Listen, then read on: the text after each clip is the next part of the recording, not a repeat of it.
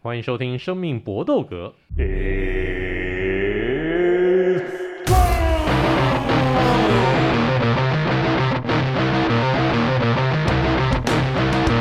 我们的 Podcast 专注在综合格斗和 UFC MMA 上面，其他的东西我们有空再说。那我们今天就赶快切入主题。我们希望今天能够把最好玩的新闻能够带给大家。来，我们今天的三位呃两位好朋友，包括我自己，就是三个人呐、啊。因为我们的新新同学林立，他毕业以后，诶有点事情要忙，所以今天没有办法来录音。来，我们今天的两位好朋友，包括在最近据说可以少数进出内湖不塞车的 Eric。Hello，各位大家好。凭什么你进出内湖可以不用塞车？也没有说不塞啦。你是，你是要那个当市政顾问吗？也 市政顾问。去解开道解解决内湖塞车问题吗？没有啦，因为我骑机车啊，就可以稍微小转一下，就觉得还算顺畅。而且重点是路程不长啊，就是住的区域跟内湖没有离太远。意思就是说你住天龙国就对了。那么那台北市都是天龙国啊，没有分区域的。对，可是你是那个天龙国中的天龙国，你住信义区内，也不是自己家的房子啊，租的而已，还好还好来啊。能够租在信义区也是非富即贵啊。没有啦，没有，真的小小康都称不上，一般般一般般。哇，厉害厉害！所以你现在那个每天的动线怎么样？动线就哎、欸，我我我大概怎么骑？哦，我就从我家那边先插到忠孝东路，然后忠孝东路转陈美桥那那那一条，然后陈美桥下下桥以后到新湖一路转进去，真的很单纯，很好走。嗯，的确，嗯、这条好像哎、欸，真的是你可以避开大部分的塞车路线，因为最塞应该就是。民权桥跟瑞光那边，对，堤顶瑞光那边，对啊，对啊，对啊，就是我前前一间公司的动线，哦，就没办法，嗯，就是重回内湖，真的觉得蛮蛮有趣。的，是是是。那另外还有就是，哎，永远不用受塞车之苦的 Vince，暂时不用了，永远不敢说了，就是对，蛮蛮爽的，蛮舒适的这样。为什么你都不用塞车？因为我我没有没有进办公室啊，如果去交易室或者是去就交易室也在市区嘛，或者是在自己家自己操的时候，也就是就没有移动啊，所以其实而且毕竟时间啦，就是我们可能看盘，可能开盘前面撮合八点，然后九点，然后我们也不会在九点一开盘就做交易，很少，通常都是因为九点到十点会是大家情绪最激昂的时候，所以我们通常会在十点之后才会开始有做动作。所以，你要么就是追高嘛，要么就杀低嘛，所以其实我们不太会在这个区间，我们通常十点之后才慢慢去打一些部位，所以其实那个时间大家都应该开始在上班，所以我们也不会有塞车的状况这样。所以这边又提供了给大家一个 Vince 的整个操作心法，千万不要在刚开盘的一个小时之内就冲动的去做交易，诶，我常这样干。哦，真的吗？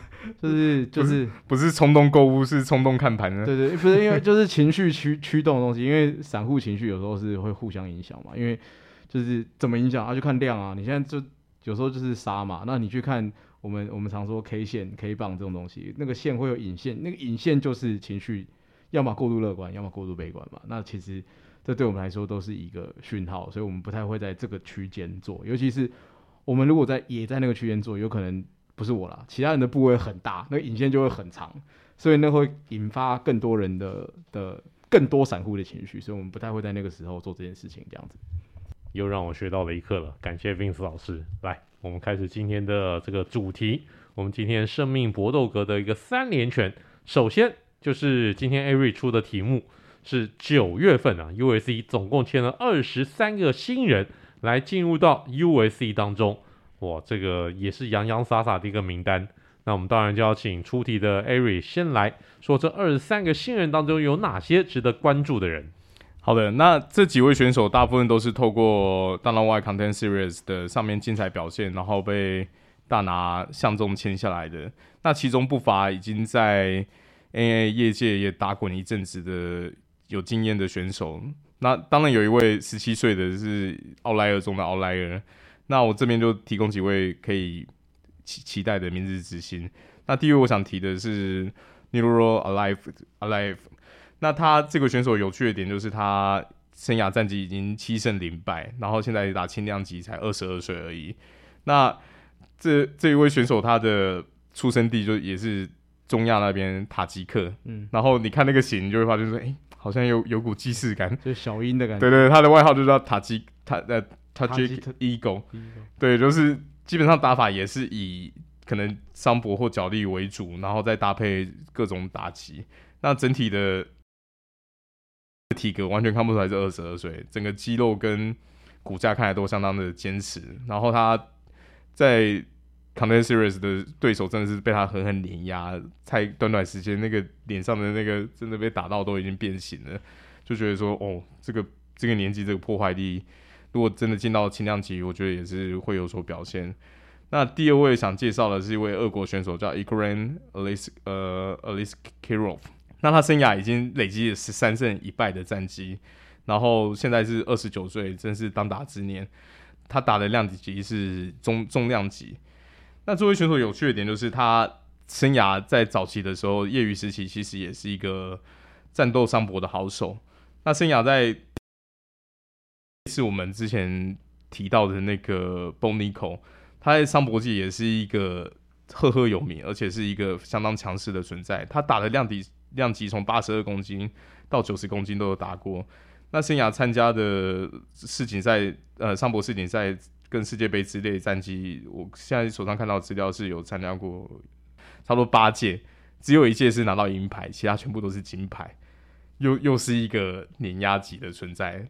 战斗桑博虽然是比较偏可能二系的国家比较常参加的运动，可是里面的人才也是非常非常的多，因为说实在，他们现在有发现说这个武术。在进入格斗界或者进入什么地方都还算相当相当实用的，所以其实甚至他们军队也是会把这个当做标准格斗技来训练，所以所以能够在这种高层级的比赛取得相当好的战绩，我觉得是不容小觑。那他现在假设说到中量级，说在现在的中量级这种纯搞基的选手好像也没那么多见，所以我觉得以他过往的战绩，真的可以期待之后的。之后会有会有相当精彩的表现。那有一位比较特别的，我想提一下，是一位应该是中东籍的选手嘛，叫 Farid Basharat。他的外形基本上根本就是那个贝拉穆哈马的兄弟，长得实在有够像，而且我觉得打法也很像。他们就是基本上就是 two，我都很齐全，然后打法。就是非常非常稳健，你不会觉得说哪边好像特别突出，可是你会觉得他的节奏都是在他自己的掌控之中。然后 KO 能力可能没那么厉害，可是，在比赛每个回合的累积，你就会发现说，诶，对手慢慢被他的节奏牵着走，然后稳稳的打到结束。他是打 Bantamweight，现在二十五岁，生涯战绩九胜零败，我觉得也是一个蛮蛮有趣的，因为在 Bantamweight 说实在，你要看到这种。型的选手说实在蛮少见，Bantamweight 还是比较喜欢这种拼短期爆发，然后高转速，这是一一一波流行的。可是你会看这种控场的，就有点像放风筝，慢慢打，慢慢磨的，说实在是比较少见。好，那大概就是分享这几位。那我们接下来请 Vince 老师来分享一下你心目当中值得注意的新人。呃，我第一位原本想分享也是塔吉克小鹰，就是我觉得他的。风格是很值得期待的。然后，因为刚刚大多数 Eric 都有介绍到，我跟我介绍都有重叠。那我就另外提三位选手，一位是十九岁的西川大河，是少数里面的亚洲选手。呃，他的战绩非常漂亮哦，就是我我觉得是可以去期待他。他打的是 Waterway，然后我上水管看他以前的比赛啦，我觉得他的技能包算是。蛮足的啦，就是当然是你没有看到他很多很很很漂亮的地面的动作，但是他在力技上面，我觉得是诶蛮不错，尤其在这个量级嘛，大家也知道这个量级就是转速很高，那他算是蛮有肉的，所以我可以估计他的炮额是蛮够的。他目前战绩是二十一胜三败六和，所以其实我觉得诶其实是可以去期待他的这个选手。那另外两位就是女子选手，一定要介绍女子选手，因为我都有去找他们的 IG，符合我前面介绍的一致性。第一位是 Jocelyne Armaring，应该是叫你吧，我不是很确定。然后这位的选手，这位选手，你看他那个网址上面介绍那个照片没有很像，可是他的 IG 也很像，就是他也是哇妈很正，然后又年轻哦。其实这一份名单出来的时候，我有先去扫年纪，其实我对于年纪很大的选手，我通常没什么兴趣。就是我觉得三十或者接近三十，其实蛮危险，因为你进来，除非你是像 Michael Chandler 这样子，就是我觉得一部分 Chandler 也是因为他的体格啦，跟他的 size，跟他的转速。其实你看他打的话，他也是常常就是体能会掉很快。我自己觉得，你要进入大联盟，越年轻越好，真的是越年轻越好，你才有时间去养啦。然后像刚刚的呃那个日本人，你靠腰叫什么名字？他叫那个。西川大辅他十九岁嘛，然后像刚刚 Eric 提到那个十七岁 Outlier Raul Rosas Jr.，他们都超年轻的，十七岁，哇靠！要就我觉得这个空间其实是很棒的。当然，这两个女子选手都是偏稍微年长，一个二十七岁，然后另外一位是嗯巴西选手，叫做他二十九岁，然后叫做 Bruna Basel，应该是吧？应该是这样念。他他们两个的风格，呃，我我我看水管上面的比赛是比较就是偏地面的。我我也是蛮推荐大家去看看，就是这这两个选手这样子，一口气签这么多的一个新人，真的是要来补缺啦。那刚才讲到这几位年轻的一个选手，当然就蛮厉害的。那我们再讲一个好，二十三岁的一位秘鲁选手，叫做 Matheus Mendonça。那这个人呢，他之所以要介绍他，主要是因为他的师兄，他的一个师兄是谁？Charles Oliveira，他基本上就是 Charles Oliveira 的翻版，只是他打不同的一个量级。Oliveira 是在中量级，但他呢，呃，Oliveira 在轻量级，但他呢再小一个量级，所以 Mendonça 是有机会哦复制 Olivera 的一个这种版型，能够想办法来上位。那另外我再介绍这个一位。三十四岁的选手，三十四岁有什么好介绍的？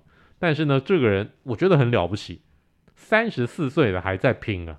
三十四岁才打进 USC，他就是前 NFL 的球员，叫做 Austin Lane。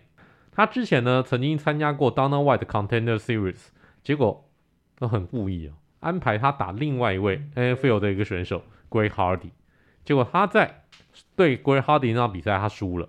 所以他没有获得 USC 的合约，是 Hardy 拿到了 USC 的合约，但是呢，他并没有因此而放弃格斗。接下来九场比赛他赢了七场，所以呢，终于在上一次在刚刚举行完的 Dana White Contender Series 的第六季的一个比赛，他重新获胜，拿到了 USC 的一个合约。所以这样子一个老将翻身的一个故事，我特别喜欢，所以推荐大家看一看 Austin Lane 这位选手。另外还有一位，再介绍一位，叫做 Bruno Ferreira。这个人什么概念？这个人打中量级，但是他只有五尺十寸，也就是说呢，他基本上大家想象一下，Kevin Gastelum，他就是巴西版的 Kevin Gastelum，就是用 undersize 的一个体型，但是呢，却有拥有一手重拳来打倒对手。他上一场比赛是九十五秒钟 KO，所以 Bruno Ferreira 这位选手也值得大家注意一下。来，USC 一口气签这么多人，因为最近退的人还真不少。看看这一波的一个新血是否能够有人能够冲击上来。好，我们接下来的第二拳呢，就是跟综合格斗就有点无关了，但是呢，是 Mayweather 这位四十五岁，现在已经是专门打表演赛的前拳王 Mayweather，前一阵子去打了一场表演赛，对上日本的街头干架王朝仓未来。那结果呢？第二回合轻松的 Mayweather 一拳就 KO 了朝仓未来，让日本干架王最后呢是变成被干。那这场比赛怎么回事？那但是呢，这样子一个异种格斗，因为基本上朝仓未来呢是一个 YouTuber 兼 N A 格斗跟那个格斗选手，他大部分的一个比赛其实是在综合格斗界。然后 Mayweather 当然大家都知道他的一个。他的一个战斗技呢是拳击，那这样子一个异种格斗到底是好是坏？这个这这这这会不会现在出现的太过频繁，变成一个好像一个噱头一样？来，Vince，你觉得这种事情是好是坏？Mayweather 打 Corner 够了吧？那接下来为什么还要打这么多？像他前一阵子又去打了纳须川天星，那现在又打朝仓未来，呃，朝仓未来，为都为什么这样子的事情是好吗？就是我觉得要从两个角度去看了。我觉得行内的人不想看，就是像我们就不会想看。可是像在这场比赛之前的前一个礼拜，我朋友就问我说：“哎、你知道台北哪里可以有播？然后我就跟他讲了几间 TV 酒吧，可是我不确定。我跟他说干 Who fucking knows？就是我我是说我只知道 UFC 的，或者是像康纳这种世界赛，或者是之前 May 为了打 Pacquiao 的时候，大家会想看。这个对我们来说，我觉得我们呃自诩是行内的人，我们会想要看这种东西。可是问题是行外的人或是外行的人，对他来说这是一个很大的新闻点啦。我觉得就是 Money don't lie，就是票房告诉你它很好使。所以这是为什么目前为止我们从康纳之后。看到超多网红一直出来 call game，一直出来喊，然后一直出来嘴炮，为什么？因为卖啊，对吧、啊？然后我我还是觉得就是，呃，我我我我给予正向评价还是大于负向的啦。我我也知道他就是要捞钱，可是我还是觉得他会让更多人至少去接触格斗。我不求你进格斗就看 MMA，你可能去看你喜欢看 boxing，你去看 boxing，你你喜欢看看摔跤，你喜欢看什么？OK，我们都。都尊重，但是我觉得那最起码是一个，就是去去碰触到更多外外外围世界的人，然后才有机会去让他知道他喜欢什么，他可能会特别喜欢哪一种 skill，然后会被吸引进来，因为妈的各种 skill 你在 MMA 都看得到啊，所以我记我自己会觉得其实还是觉得正向评价比较高一点这样。那这场比赛 Mayweather 这么快就收掉了招商未来，那招商未来这这种这种 YouTuber 转型成为格斗选手。是是真的能打呢，还是怎么样？那这样子来来，Eric，这题这题是你自己出的题，嗯，那你就来发表一下意见好了。我我觉得其实就是真的是炒短线的噱头啦，因为他打的平台是那个 Rising 嘛，就是呃 Rising 终究还是算是蛮新的一个联盟，想要推广自己的目光。可是我觉得这个对他自己。整体的联盟的人气就是真的都是短期的，除非他的想法只是要专专注做这种 pay per view 的形式，作为联盟长久发展的话，这种这种比赛说实在真的没有没有太多帮助。一方面是说你一种格斗，就如同之前上一集我们讲到的朱木跟阿里那一场，你你基本上你的规则定出来是走哪个规则，大概都决定了你。整整个比赛的结果会是怎么样？对，说基没有什么例外啦，就跟比如说在在前一阵呃，今今年年初 ONE 的那一场，那个大力鼠跟跟泰拳那个 Rodon 对打的那场比赛，他们是跨回合分的嘛？就就算是这样子，那个 Mayweather 也不会接受啦。他他他就算表演赛，他也不想输，他也不想去破坏他自己的那个那些战绩的荣光跟虚荣。所所以。讲讲白一点，就是在对自己有利的规则上面，那个选手就会会有有最好的发挥。那那说实在，看这种比赛，跟跟看马戏团的那种秀有有什么不一样？你你 真的就如同 Vince 讲的，就是只能吸引到你完全从来没有接触过竞技运动，只听过这些人的名字的好奇心而已。可是说在比赛那种就就很空虚啊。你说有表演吗？也。你如果要表演的话，应该是两个人有去有来，像像 NBA 明星赛或各大联盟明星赛，那才是有表演的感觉。可能那种就觉得真的是好像演戏，然后在甚甚至就觉得单方面在虐杀人而已。对啊，我我自己我自己对这种比赛是越来越无感，甚至反感。嗯，招商未来这场比赛对上梅威了真的毫无抵抗能力。这整场比赛就是他不管怎么样挥拳梅威了都能够很漂亮、很华丽的摇闪过去。你，你其实看两个人在挥拳的那个距离感跟跟脚步移位，就知道真的一点一点胜算都没有了。所以这样子的一个异种格斗，未来还能够继续走下去吗？会对综合格斗界是好是坏呢？那刚才 Eric 跟 Vince 两个人有点持相反的一个意见，那就看看各位听众朋友，你们心目当中觉得这样子的一个异种格斗。继续举办下去，到底是哗众取宠的一种赚钱技巧，还是说真的对于综合格斗界是有帮助的？那大家心中自有一把尺。来，我们今天的 UFC，呃，我们的今天的生命搏斗格的第三拳，在 UFC Finite 二一一，就是 Mackenzie Dern 对上呃颜小南那场比赛呢，现场没有观众，因为呢。被祖克伯给包场了，被脸书的老板兼创办人祖克伯一口气包场。那现场呢，就只有这个 Meta 的一个贵宾，包括他老婆啊，然后一些贵宾们少数人能够进场。哇，祖克伯当然我们之前介绍过，他最近开始勤练 NNA，就表示呢他现在也爱上了 NNA。那这点呢，我们就来进入到我们下一题，那就是这种热爱 NNA 的名人到底有哪些呢？这个名人其实真的是不少了。来，Ari，你先先讲几个。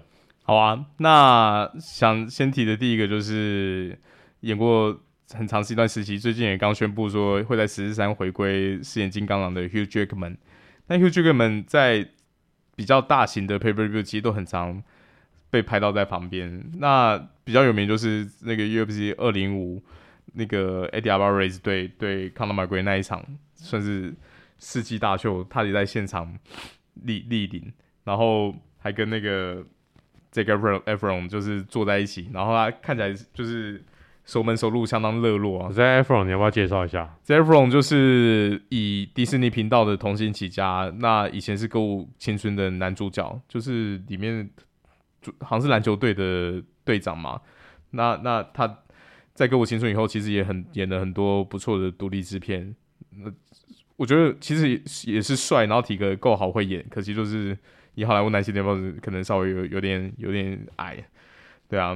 那接下来想介再介绍下一位就是 Justin Bieber，虽然可能有一些人就是觉得他就是够强，不过没办法否认他的唱片销量就是超好，很多迷弟迷妹真的超爱他。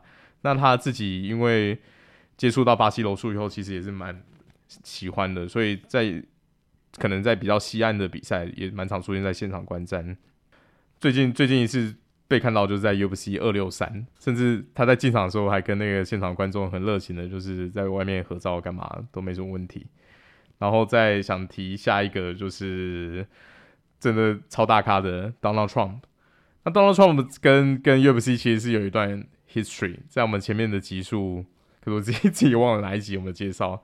他以前其实是想跟 UFC 打对台的，有自己创过联盟的，可是不幸。落败，然后赔到脱裤，赔赔了超多钱，所以他后来就真的心一狠，干脆只当观众为主了。那他自己个人对这种竞技运动真的相当热爱。他其实跟 WWE 刚下台的之前总裁 Vince McMahon 也是好朋友，也自己跑过巨型线，就是那个输了要剃头发的那个剃光头的剧情线。那那所以他在 WrestleMania 那种大的 Paper View 常出现，然后在纽约。举行的比赛，在呃，比如说 NSG 举举行的 UFC 的 Paper View，其实也露面过很多次。那对啊，这就你不管对他评价怎么样，你不可否认他真的是有影响力的大咖。甚至我觉得在下一次的总统大选，还是可能去影响到其他人，是蛮有可能的。那我这边就先分享这几位。那 Vince 来，该你的时间。呃，刚刚主要影视明星就是 Eric 都讲到，然后。其实我觉得在这种大型比赛最好玩的就是你可以看到，除了影视明星外，你可以看到跨界的，像 Dwight Howard、Shaq 好像有去过吧。就是其实很多 NBA 球员是会愿意买票去看这个比赛，甚至我们有时候在看现场比赛的时候，那个推特下面会跑，就是呃、嗯、那个即时动态，即时动态、嗯、有一些 NBA 球员，就是或者是足球员都会去分享。对，就是我，我觉得我我我觉得运动圈的人应该其实大多数都是玩在一起啊，所以其实你也可以看到这些球员去现场，然后我觉得就很棒。可是这一题我有去找、就是我，我找不到，是不是从头到尾都没有任何华人观、华人影星或者华人职业运动员去里面看比赛？大概就上次那个黄立成吧。就是那个黄立成，你是说他去对他那一次？可是他他有在现场看比赛，他他那那一次 Paper Paper 他有看完哦，他从那个前面围音到后面实际比赛，他其实都在。因为因为其他的大咖都没有，就是我有没有想说什么周杰伦啊，或者成龙啊这种人会不会去一下？因为我查没有耶。我我觉得毕竟是因为 UFC 现在比赛亚洲这边排比较少，大部分都是 locate 在欧美。Okay. 那那你要说单纯为了看比赛跑去欧美当地，说实在，我觉得。他们不是花不起啦，可是是就不想花，就就对就不想，就没有兴趣啦。他没有真的有这么高的，除非有一天有真的是可能台湾选手嗯。在这个联盟上出赛，我相信那时候就会有。可是目前为止我我是没有看到，包含我查连日本都没有啊，就是我日本籍的选手在在这个出赛，或是中国张伟丽打也没有什么中国的影星出现在那边，我查都没有，所以我想我干，那你真的就是嗯，蛮少见的，是这样，是太有德性，就是这样，看不不喜欢看人家打架，可是我就觉得很奇怪，这明明就是一个很棒的 competition，你会看感受到这些球员他们在后呃这些这些选手在背后或在现场的临场反应或什么，所以我自己是觉得蛮可惜，就没有找到这样。的确是啊，USC 之前在亚洲，不管是在日本、新加坡、中国，呃，大陆所举办一些比赛，的确比较少看到华人的一个选手，呃，应该说华人的一个名人到现场来看拳，这点当然比较可惜。那刚刚大家都讲了很多，来再补充几个，包括马丹娜，就大家没想到了吧？马丹娜曾经跟 Zach Efron 这个哎，这个 Efron 一起哦到现场去看拳，那个时候让大家也吓一跳。然后另外像这样的一个名人，呃，当然运动界的一个名人，刚才讲过，像是 Shaq 啊，这个 Dwyane Wade 啊，然后呃还有一些那个 NFL 的一个球员，像 Joe Burrow 啊，然后 Baker Mayfield 啊，然后 Odell Beckham Jr. 啊这些人，哦，这个当当然当然不在话下。那我们再讲几个音乐界的人好了，音乐界的人包括 Snoop Dogg，他就是真的是这个热爱 NNA 很多大型比赛都可以看到 Snoop Dogg 亲自到现场。那另外还有谁？那另外还有，呃我们刚才讲过 Madonna，那另外还有这个 Red Hot Chili Pepper 的主唱 Killis Anthony Killis，对，他也是个著名的 NNA 迷啊，也常常到现场来看拳。然后另外还有 Kenya West，Kenya West 也是常常会出现在这个 USC 比赛的一个这种，诶、嗯欸，算是算是常咖啦。那另外这样子一个音乐人，差不多这个啊啊啊，那个那个 Machine Gun Kelly，他还带那个 Megan Fox 一起去看，嗯，呃、没错，然后还跟那个 Conan McGregor 吵架，嗯，然后这样子，马丹娜刚才讲过了哦。那贾斯汀呢？除了说 Justin Bieber 以外，另外 Justin Timberlake 大大贾，对，大贾也是也也是另外一个 N N A 的爱好者。那这个 Kanye West 其实也是这个饶舌天王 Kanye。Drake 好像也是，也会去想想看。啊、Drake 是一个什么运动？什么运动比赛？大他，他都爱赌，对，他都爱赌啦，他只是爱赌而已、啊。那另外，刚刚我们讲到这些名人当中，那影星当然不少啊，像马修麦康利。马修麦康利也是啊，那个 Mark Wahlberg 啊，这些看起来比较壮的，呃，小 Rob 那个 Robert Downey Jr. 他也是很著名的 NNA 的一个好咖，学咏春拳的啊，对对对对对对对。那另外他也曾经把他这个一起拍福尔摩斯的那个搭档华生裘德洛裘德洛一起拉去看，裘、嗯、德洛据说后来就哎好无聊，看一次就不想再看了。好，但是。小罗伯道尼这那那那确定是个好咖。那另外 Halle Berry，Halle Berry 到最后他甚至自己拍格斗格斗影片，他好像也有在练八楼跟拳击。对，嗯、你看他那个在那个影片在那个电影当中的一个表现，就知道那真的是练家子，真的是练家子。然后好，差不多就差不多就这样。那那 The Rock 就不用讲了。那现在基那个已经是 USC 的那个鞋子。选手们穿的那个鞋子都已经是用他联名的厂牌了，都已经是用他联名的那个牛头牌了。第第一次那个 BNF 就是他出来拉台的啊，对对对对对对，没错没错没错，关系不错，没错。那最大咖的，我们这边要要出了，这个可以跟祖克伯齐名的，叫做伊隆马斯克。刚才为什么 Vince 你没有讲啊？忘记了，忘记了，原本要讲忘记了。伊隆马，伊隆马带你烧两拳，还是算是蛮爱看的吧？对，蛮多场，我都记得，应该也是西岸为主的比赛。对啊，对啊，毕竟他工厂就在那边，嗯，合理。好，如果大家还知道谁有什么样的一个名人喜欢这种看综合格斗的话，也欢迎来跟我们讲啦。这个就是我们今天生命搏斗格的三连拳。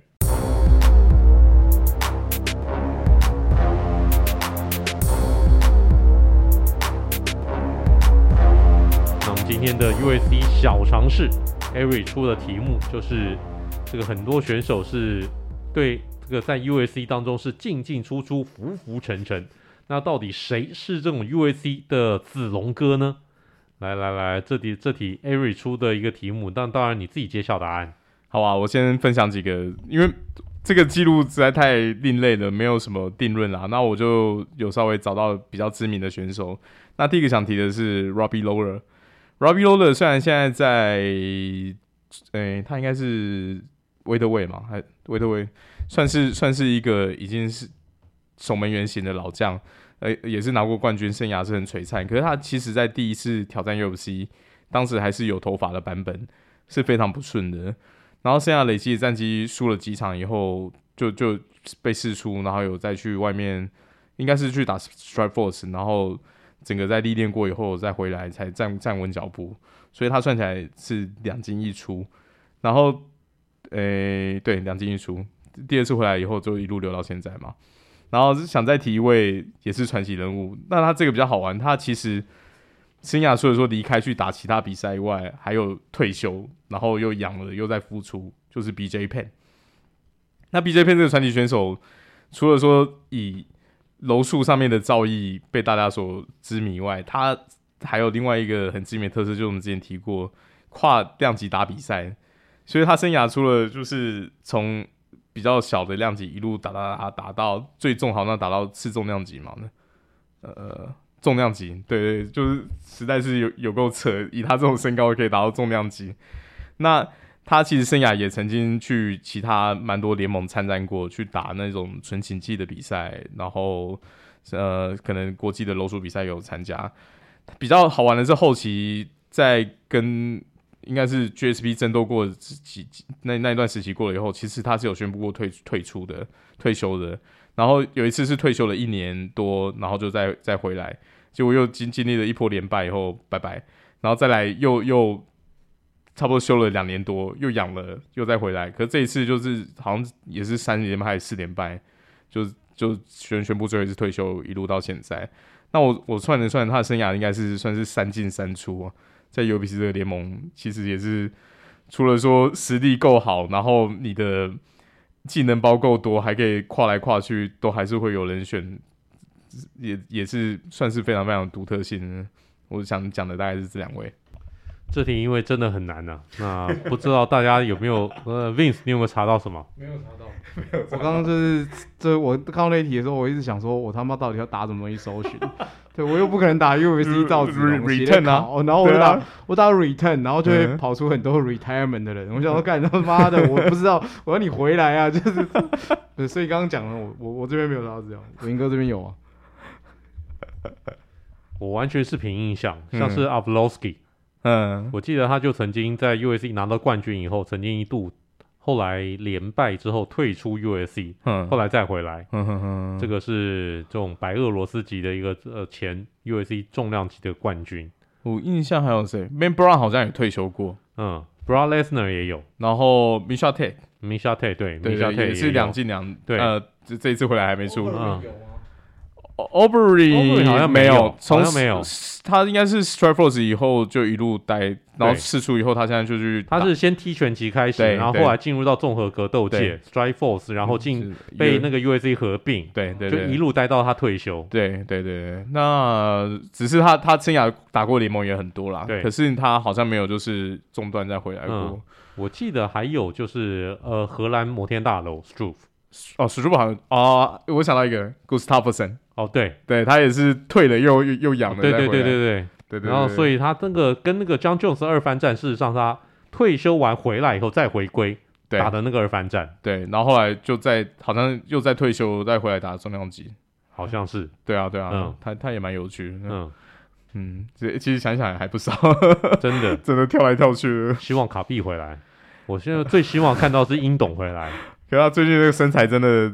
真的是应该要去打打打那个轻重量级，对，应该要打轻重量级，直接从轻量级跳轻重量级，我乖乖露个洞，差这个是一跳跳三个量级啊，这一定要跳跳三个量级啊，这个那就了不起了。好，这个就是我们今天 Avery 所出的 UFC 小常识。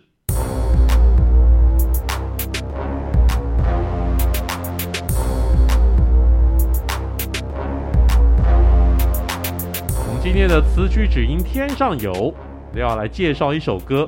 这位选手叫做 Nicolas Mota，这是一位巴西选手，生涯战绩十三胜四败，但是他选用的是一首美国乐团的一个歌曲。这个乐团呢叫做清水复兴 （CCR）。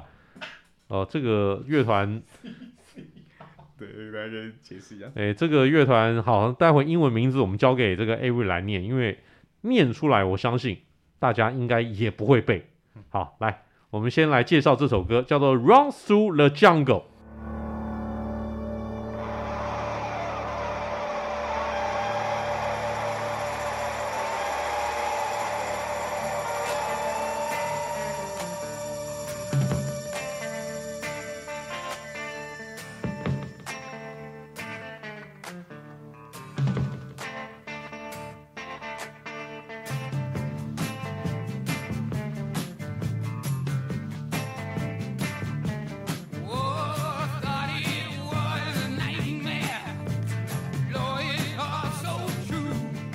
好啊，那这个乐团全名叫做 Credence Clearwater Revival，然后中文叫做克里登斯清水复兴乐团。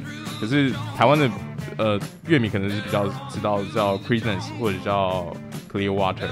那他你如果把三个字的字首简称就是 CCR。那刚才面试听到 CCR 笑那么开心，应该是知道这个是 PPT 上面一个知名看板叫 Cross Country Romance 的简称。对，就是。不同的词在不同时代会有不同含义，也是蛮刚好。那这一团其实，在七零年代是美国摇滚算是一个天王级的乐团。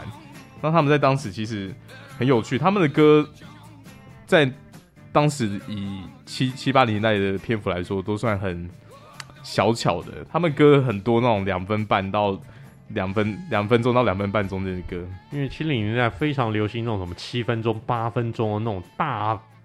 大堆头、大篇幅的那样子一个乐剧，你看那个 American Pie，好像在给你讲故事一样，几个 verse，这完整版那个广播歌没办法播，对啊，那所以他们当时其实因为刚好是在越战正强势盛盛的时期，所以他们其实很多歌曲的背景会提到说，你那个被征兵丢到国外去打仗啊，然后或者是那种异乡游子的心情。那其实他们歌曲的 riff 很多是很有特色的，你以现在编曲角度来看不会太复杂，可是真的非常非常好记。然后主唱的嗓音也是，我觉得也是另外一个蛮蛮有趣的特色。主唱非常有名，嗯，在当时呢，应该说甚至到现在都是一个知名的指标性的人物，叫叫做 John Fogerty。嗯，对啊，那他们其实。大部分的成员的出身都是比较偏南方的，所以他们其实的歌曲会比较有这种蓝调的感觉。可是 John Fogerty 他是北加州人诶，北北加州人呢？哦哦，对，他们在湾区崛起，可是这个整个乐风是比较偏南方摇滚的感觉。没错，就是北加州人写出那种纽奥良式的那种歌曲，真的很不可思议。对啊，对啊，整体的歌曲其实都蛮蛮棒的。那他们。后期的时候，其其实就是因为乐团里面，呃，John 跟哥哥 Toms 就就是基本上就是两个人有歧义，后来就是分裂以后，整个乐团就是算是解散了。可是那种北加州人唱那种那种纽，这个写出类似纽奥良式的一个歌曲，怎么就是这种这种什么概念？嗯，大概就是台北人去写说。我身为一个彰化人，但是呢我们彰化人的一个生活怎么样怎么样怎么样，差不多就有这种概念。不是罗大佑有写鹿港小镇吗？罗大佑本身鹿港人啊，我知道。好，好，那那他们像比如说兄弟这乐团分手的这种事情，你看其实历史上也层出不穷啊。哦，Oasis，对啊，最有名的一个例子。对啊，就是后来 Scorpions 的那个兄弟也分家。对啊，对啊，对啊，就是历史真的会不断重演。那其实这一首歌虽然听起来看起来 riff 算是很很朗朗上口、很耳熟，可是他们其实最最经典的单曲应该是我来看一下啊，这个问题，所以这首歌其实还算是摇滚乐吗？算是啊，算是啊。你其实看它整体编曲的构造跟他的用的乐器，算是摇滚乐。那他他会被归在民谣吗？还是不会？就是他就是不会不会。民谣通常用的乐器是不会插电的。OK，是可能是就是对，是木吉他跟其他一些手乐器。OK。他他们最知名的单曲应该是《Fortunate Son》，对，这首歌也是哇，不知道多少电影拿来当插曲。要描述新一代氛围，真的就是这一首了。然后也不知道被翻唱过多少遍。对对对，因为这首歌就是一个典型的反战歌曲。对，就是一个这种去当兵哦，林北丢丢啊，就就说很衰啊，家里面那个我父母没有背景啊，我就要去当兵。那诶，为什么我隔壁那个那个议员的儿子就不用当啊？他家有钱，一定有一定有免罪兵啊。我温刀散抢，温刀我没背景啊，我就要去当兵，我要去越南，为什么？这首歌差不多就是这种意思，有有有种那种好像用英文唱金包银的感觉，哎哎，形容的很好啊，就是在万谈为什么赶快播港喵嘛呢？对啊对啊，那基本上这个乐团在七零年代真的算是一个非常有代表性的，不管是他们整体的乐曲风格，还有歌词的时代意义。假设说你不想听 Bob Dylan，或者是像那那种好像是在唱或者在念。吟游诗人那种感觉的话，其实这一团是蛮不错的一个选择。他们歌的旋律性都非常非常好，比较容易入耳啊。对啊，对啊，对啊，因为 Bob Dylan 或者是像上次讲的 Johnny Cash，那个说实在真的嗓音跟腔调，我觉得对台湾人应该会觉得有点有点 hardcore 一点。对啊，那希望希望大家可以多听听看这个团 CCR，很棒。那这首歌为什么会被 Mota 来选为出场曲呢？I think 你听了以后，你有什么感想？我没有感想哎、因为我只是觉得，这在我我刚刚问的问题，就是因为它在我记忆中不像是很摇滚乐啊。虽然说它的歌词是有这个寓意存在，可是我如果今天是一个，就是你光去听，就是它的节奏，你不会觉得这首歌是很很 strong，或者是它 beat 很重，没有，它就是。其实还是偏比较，我对我来说是相较于传统，我们我能我能够理解摇滚乐，它还是比较偏柔一点或者软一点，所以其实我是没有不太能够 get 到，就是这东西唯一就是歌词，就是他告诉你就是快点穿过丛林，因为会有外后面会有东西追你什么之类，就是这个这个逻辑，好像就是你最好是快点跑，不然我就会把你打败，就用这个逻辑去想那就可以。可是如果是单纯音乐性的话，我是没有 get 到这样。我也不知道 Mota 为什么会选用这首歌，因为这因为 Mota 还是相对年轻，他不满三十岁，却选用一个在他出生之前就出的歌来作为他的一个出场曲。我唯一想到的一个解释就是，Mota 他的出生地，嗯，事实上是来自亚马逊和亚马逊丛林。那这首歌 Run Through the Jungle，也就是说你在跑过那个丛林的一个阶段，你要克服很多的障碍。就 literally，他必须要，他身为一个在亚马逊的一个丛林成长的一个格斗选手，他中间一定经历过非常非常多的困难、凶险、阻碍，有人扯后腿，各种事情来扯他后腿。用这首歌来说，我这样子 run through the jungle，我这样拼努力上来，我终于打到了 USC，这是我想到的，大概。对于 Mota 选用这首歌，唯一的一个这个解释，我不知道我解释的对不对。那 Mota 当然也不可能回答我们，因为我也没有 Mota 的一个这个这个 email。如果有的话，我就会写信去问他了。哎，你为什么选用这首歌？但这首歌基本上我的一个猜测是这个样子，而且呢，CCR 也把这首歌演绎的非常好，这样子一个 Country Rock 的一个那种风格，在当时那种反战的一个气氛之下，他们算是。代表性的民团之一。那后来团员后来纷纷单飞之后呢，也出了不少的一个好歌，尤其 John Fogerty 是持续有写歌下去。那大家如果对当时的一个音乐有兴趣的话，CCR 的歌可以听。然后 Bob Dylan 啊，或者说 New Young，New Young 我觉得是另外一个可以的一个这个选择。那讲到 New Young，他们有另外一个团，但是。诶，好，我们今天就不给大家太多的一个资讯，我们以后有机会的话，我们再来介绍。这个就是我们今天的生命搏斗格，希望大家喜欢我们这一集的一个内容。那又到了说再见的一个时候了，不知不觉又录了蛮久的一个时间。来，Eric，See you next time。来，Vince，啊，拜拜，Good fight and good night。